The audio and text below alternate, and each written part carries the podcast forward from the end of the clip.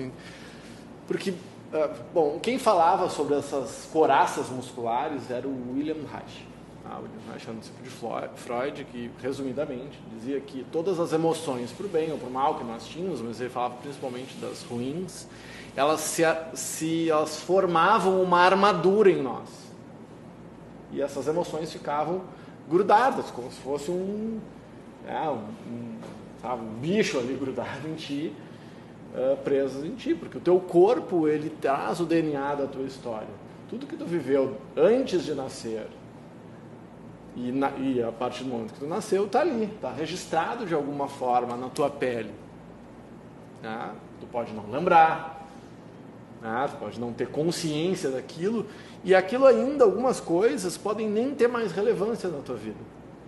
Então, por isso que eventualmente você vai fazer uma descontração mais forte, é, é ou, ou, dependendo do tipo de prática, ou até um exercício muito intenso, tu pode ter uma catarse e começar a chorar do nada. Por quê? Porque teu corpo relaxou.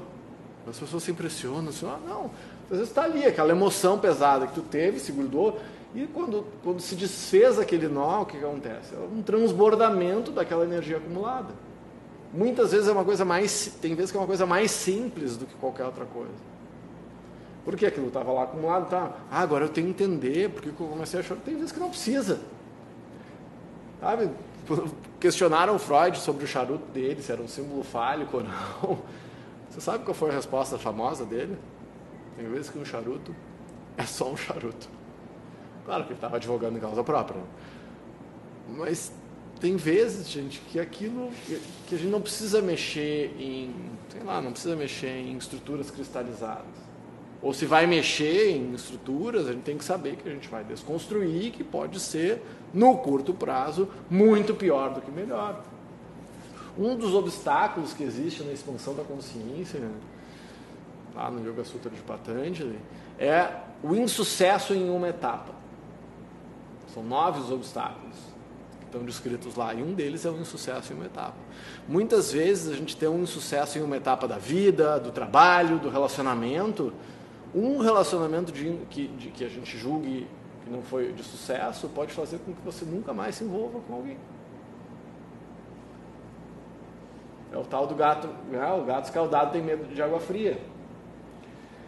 Então, tu pediu para falar um pouco sobre ah, perdão, sobre aceitar os sentimentos, sobre. Bom, tem falado bastante sobre isso, que talvez a única forma, pelo menos no início, que é para a gente deixar de ser escravo. Estou lendo um livro, um livro de um aluno do Frankel, chamado Prisioneiro dos Seus Próprios Pensamentos. Se você não reconhece a prisão que você construiu para você mesmo, como é que você vai sair? Porque, ninguém, olha, ninguém te aprisiona sem a tua autorização. Eu não estou dizendo que as pessoas não têm, a gente é muito mais permeável emocionalmente do que a gente imagina. Sim, tem pessoas que nos despertam os instintos mais primitivos. Sim, tem pessoas que têm capacidade de persuasão, de manipulação e, e de influência em nós mesmos, muito mais do que a gente imagina.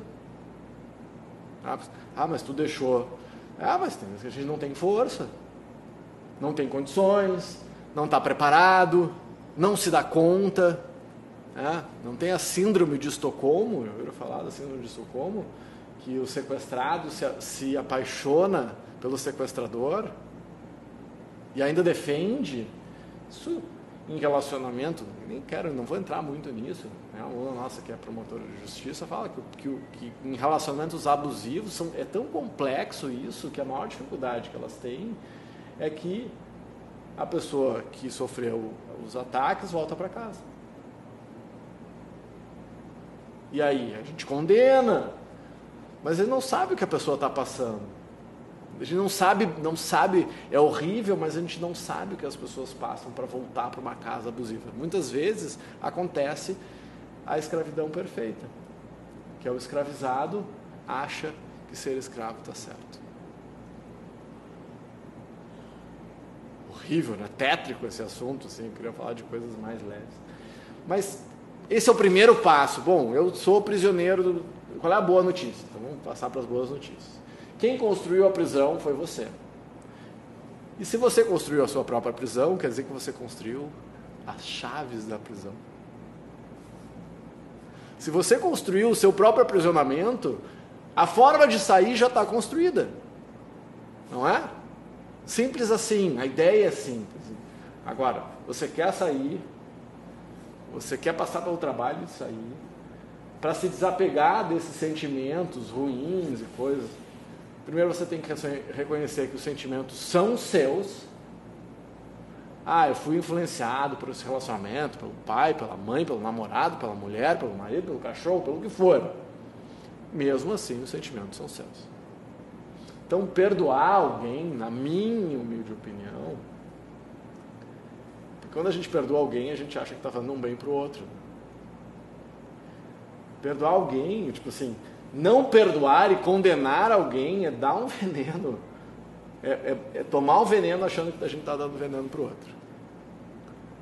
Porque quando a gente perdoa, e perdoar não é ser bonzinho, não, só olha, né? Eu olho, eu entendo que tu é humano, que tu erra.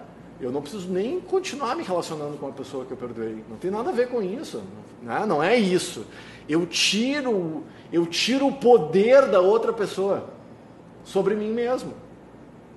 Então tu me fez uma coisa nefasta. E aí eu fico lá, amargurado com essa coisa que tu me fez. Fico amargurado, fico amargurado e não consigo, daí fico obsessivo, daí eu lembro que a minha pessoa me fez mal, e aí eu fico carregando aquela raiva, aquela amargura por quanto tempo? Quantas amarguras a gente não carrega? Eu tenho umas que eu carrego desde os seis anos de idade. De vez em quando eu lembro. Eu fico com uma raiva de mim mesmo. Porque eu ainda não superei. Eu ainda não superei o regador que o pai tirou na minha cabeça. Sem querer. Ele tirou o regador na minha cabeça. E eu lembro disso e fico triste. Olha que coisa ridícula. Eu acho que eu já perdi. Talvez não, porque eu estou falando disso aqui hoje. Quantas coisas a gente não lembra? E como é que a gente sai disso? Ah, o Jung fala sobre isso. Tudo que você nega te domina.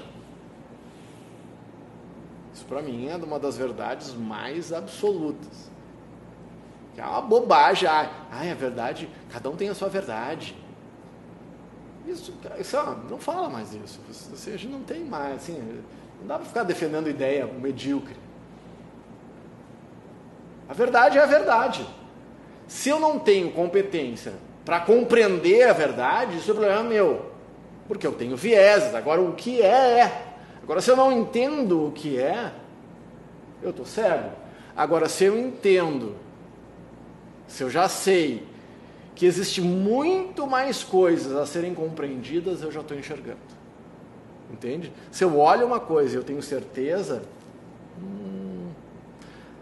Agora, sobre essa ter certeza, e a ciência faz isso. A ciência não tem comprometimento com a verdade, ela tem comprometimento em desconstruir a verdade, porque o que era verdade há um tempo atrás já não é mais. Então, o cientista e o pesquisador e a pessoa que busca autoconhecimento, que não está disposta a se rever constantemente e que, se se der conta que está errado, dá o braço a torcer, é um medíocre.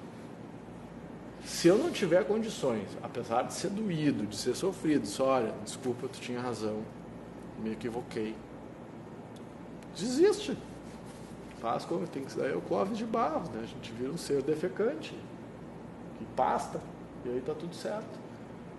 Tem que usar a massa encefálica e, e reconhecer-se escravos dos próprios pensamentos e começar com compaixão consigo mesmo, comigo. Putz, eu sou falho, eu tenho as minhas dificuldades, eu tenho as minhas complicações, e aceitar a minha sombra, aceitar aquilo que eu não gosto, é a única forma de eu evoluir. Então, isso que tu fala do perdão, talvez seja mais aceitação. Ou compa... E não é aceitação sendo bundão, tá entende? Ai, a vida é assim, o que eu posso fazer? Não! Putz, eu sou assim, beleza. Quero continuar assim? Sim. Ah, ok. Não, então vamos trabalhar. Faz sentido? Não sei se eu te ajudei ou piorei. Ah. Então é isso, bora praticar.